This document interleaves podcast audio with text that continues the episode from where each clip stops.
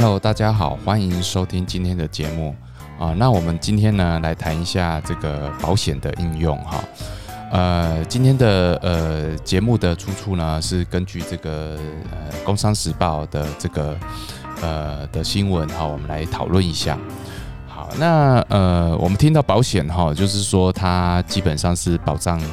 呃这个个人的一些呃这个医紧急医疗啊，哈，或是一些。可能作为一些财富上的保值的工具啊，哈，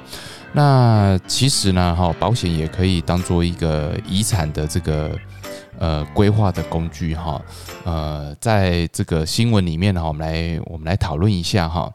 就是说，其实台湾台湾人很喜欢保险，哈，那平均哈，就是报道上面说，哎，平均每个人都有二点六张保单，哈，那。那保保险对于每个人的这个规划哈不同，那我们今天就是从这个呃这个这呃这个传承的角度哈，我们来看哈。那基本上保险会有几个情况，就是第一个是要保人哈，要保人就是指这个保单付钱的人呐哈，付钱的人就叫要保人哈。啊，那受益人就是说啊，如果今天这个被保险人就是。呃，这个呃，例如说被保险人是父母了哈，那受益人写通常都会写子女了哈。那受益人就是指说这个保单如果不在的话哈，就是呃这个受益人哈，就是这个钱会给受益人，那受益人就是子女这情况哈。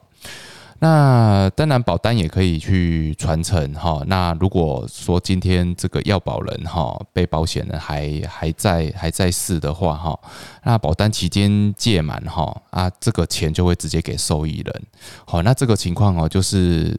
就是等于是说，哎，这个钱就从这个保单从父母的身上，呃，这个移转到子女的身上，好，那大概就是就是变成一个赠与了哈，因为双方其实都还在哈。那如果说今天未指定受益人呢，哈，受益人那要保人这个死亡的时候呢，哈，那当然这个就变成遗产了哈，就变成遗产，好，这个呃，这个死。要保人就是指这个这个被保呃要保人和被保险人就是指父母的情况了哈。那如果说这个呃要保人和受益人哈，通常是不同的情况。那生存给付呢超过单一年呐哈，这个有有一些保单哈，它有一些情况就是说，哎，它每年都会做一些给付的工。呃，功能然后，那如果说超过每单一年度这个最低税负制的免税额六百七十万哈，那也可能会有最低税负的的课征呐哈。呃，好，那我们再来最后讨论一下，就是说，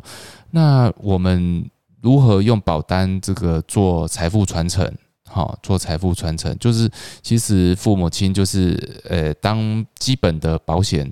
功能达到之后，其实他们最希望就是说，诶，那我今天假设呃，我有我有一些透过一些保单的工具，然后我可以去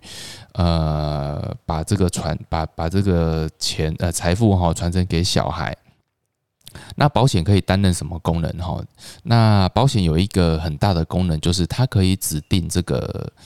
指定这个继承人哈，所以变成说，它甚至可以就是免受特留法律特留份的呃这个约束了哈。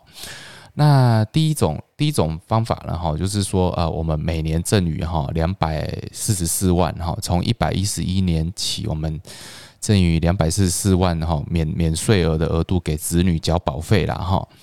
那设定要保人、被保险人和受益人都是子女了哈，等于说这这个保单就是送给子女的，好，那我们每年用赠与的额度然后就是让子女去交保费，好，那第二种呢就是呃比较呃比较新的这个呃做法就是说用保险加上信托。哦，那父母亲就是啊，当然就是原传统的保险人和被保险人和要保人。那子女呢？哈，他他就是成为一个信托的委托人。好，那保险受益人，哈，他信托的受益人。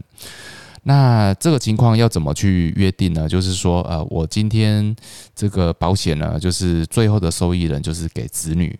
那好，那我另外再成立一个信托契约，哈，就是说。我我我也不希望这我子女拿到这一笔这一大笔钱哈，那他可能就是就就。突然拿到呃很多钱，然后就开始挥霍，哦，就开始去去乱花，好乱花用的情况。那所以透过信托机制呢，其实就可以约定，就是说，呃，有一些特定情况，啊，他就可以做分配。哦，例如说，他每个月可以从这个保险信托里面，哈，这个拿到多少的生活费，然后每一年会有多少的教育费，哦，那这个制度呢，还。最大的好处呢，其实就可以避开这个法律特留份的问题了哈那将财富呢集中传承给某一特定的子女了哈所以呢，我我我觉得保险的功能和信托功能在现代的工具上的使用哈，当你呃当你的财富累积到一定的程度，你当然会希望。呃，在某一个年纪之后开始做一些规划，那我我认为呢，保险哈是一个很常用的这个规划工具哈，所以也建议呢，就是说，如果你有这样需求的这个特定人，然后你你应该多多去咨询一下哦，这个了解一下这个保险的产品，然后跟银行。呃，多多的讨论我怎么去透过信托的规划哈，还按这个保险的机制，哦，达到我要的目的哦。那我我想哈，这这些工具都可以作为，都可以好好的利用然后就是就是作为这个财富传承的这个呃这个方法。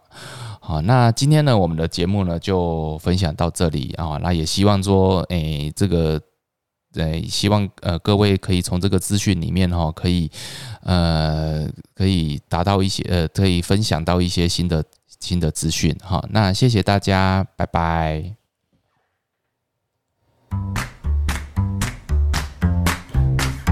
本节目由重实联合会计师事务所赞助播出。